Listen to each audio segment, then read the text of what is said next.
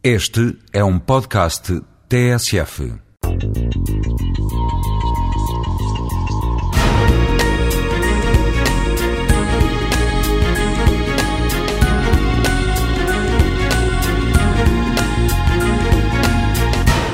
Há uma famosa lei que equaciona a escala com o número, conhecida pelo nome de Lei de Zipf, que nos mostra que existem muito poucas cidades de grande dimensão, muitas cidades de pequena dimensão e que há, de certo modo, um valor constante entre o produto, que relaciona o produto entre o número de cidades e a sua grandeza eh, e que nos explica a diversidade e, ao mesmo tempo, a contenção do crescimento das grandes cidades.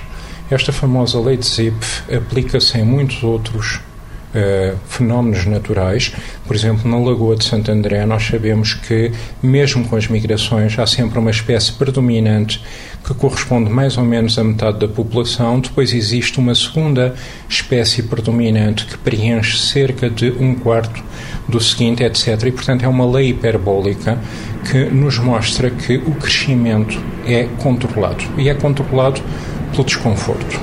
Com as cidades passa-se qualquer coisa de muito semelhante. Viver numa cidade significa que se pode adquirir facilmente bens e serviços, vender trabalhos, especializar as atividades, e isso é sem dúvida agradável. Mas tal não é feito com uma racionalidade semelhante à de uma linha de montagem, tem uma forma de auto-organização tão complexa que quase parece a arte de gerir o caos. O crescimento da cidade é acompanhado por um crescimento não linear dos riscos sociais e ambientais, que, se não forem apertadamente controlados, crescem exponencialmente.